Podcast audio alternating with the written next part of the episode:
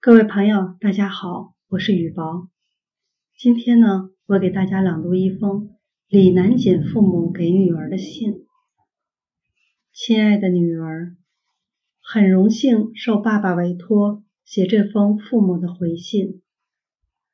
昨天上午，你写到最后部分时，妈妈忍不住把头凑过去想瞅一眼。你说等写完再看。我便笑着走开。其实妈妈内心很期待，虽然我们关系很好，妈妈还是很八卦。女儿想对我们说些啥呢？今天早上，我迫不及待地打开电脑读信，边读边享受着女儿浓浓的爱。未到一半，眼眶湿润。爸爸说，他读的时候眼眶也湿润了，以至于读完全文，妈妈不得不站起来走走，去平复内心的起伏。我们一直很幸福，因为有你。想起了结婚前与你爸爸一起憧憬将来的孩子，妈妈当时有个愿望。我一定不要我的孩子听话。爸爸急了，你还想孩子以后不听话呀？我笑了，不听话并不意味着不懂道理。我希望我的孩子懂道理，爸爸才释然。想起了结婚后，爸爸为了有个健康的小宝贝，毅然戒烟。他那么坚定而努力地抵抗着烟的诱惑，以至于曾有好几天倒在床上，精神全无。想起了我们认真为你起小名，以便在府中你就可以天天听到我们的呼唤。然然是我们对你的全盘接受，无论你以何种形象降临到我们面前。也无论你将成长为怎样的人，我们觉得你就应该是这个样子。然也，然也。想起了当医生从妈妈腹中把你取出的那一刻，妈妈忍不住泪水奔涌，哽咽抽泣，难以自制。麻醉师不得不提醒。正在进行伤口缝合，想起了你从小到现在的成长中，我们一致的坚持着，不要求你听话和乖，而是告诉你自己动脑筋想明白，要懂道理。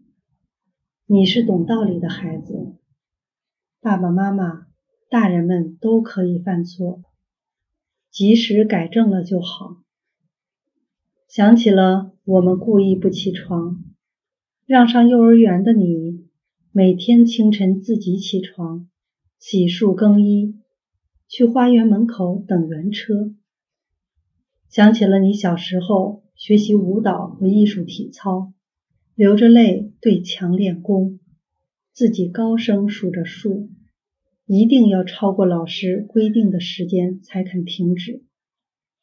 我们感叹的同时，妈妈却要求你必须完成达到满分的动作次数，严格的令你最后放弃了继续学习艺术体操。想起了你六岁时被我们鼓励自己乘车去上课，我们全家却悄悄开车跟在公交车后，生怕漏过。你在路上一丝一毫的举动和出现任何可能的安全隐患，你第一次的优异表现，让爸爸的懒从此有了最好的借口。我们家很少像其他父母一样包接包送孩子，虽然我们时常觉得很亏待这么好的女儿，但每次都被内心中隐藏的狠心打败。我们仍然坚持着。想起了你四年级时，你被顽皮的男同学剪了心爱的头发而伤心难过。我们征询你的意见，是否需要我们介入调节？你却要求自己处理。你的理由是：头发长了可以再长，同学友谊破裂了却不容易修复。这句名言令我们自豪，我们全家也因此赢得了老师们、同学们和家长们的长久尊重。想起了你上初中时，妈妈在外奔忙，无心顾家，你内心纠结，却一直藏在心里，始终默默的努力上进，而妈妈一直内疚于让你没有安定感，没给你足够的照顾，导致你长时间失眠。想起你刚进高中后。被削南瓜的沮丧和自卑，以及接下来证明自己的努力，爸爸妈妈在心里为你喝彩，不因为成绩和名次，而为那股顽强的精神，因为你在渐渐真切体会着学习的快乐，以及不为成绩所欲的自由。你这么快的成长着，太多的不可思议，太多的惊喜，太多的酸甜苦辣，让我们应接不暇。爸爸妈妈真的犯了很多错，有好些来不及反省和改正，因为你成长的步子实在太快了。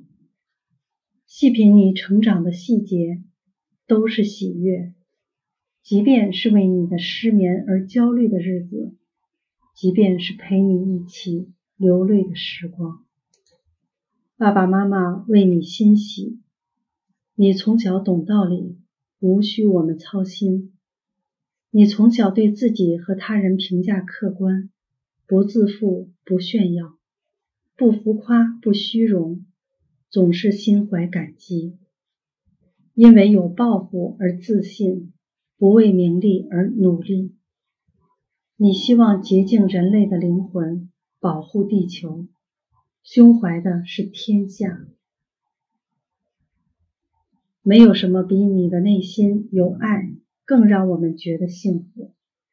我们知道，你不仅爱自己，爱父母，爱家人，还爱社会，爱人类，爱地球。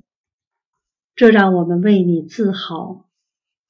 有爱的女儿，爸爸妈妈爱你，而且有你的爱，我们将永远青春。爱你的爸爸妈妈。二零一一年大年初二。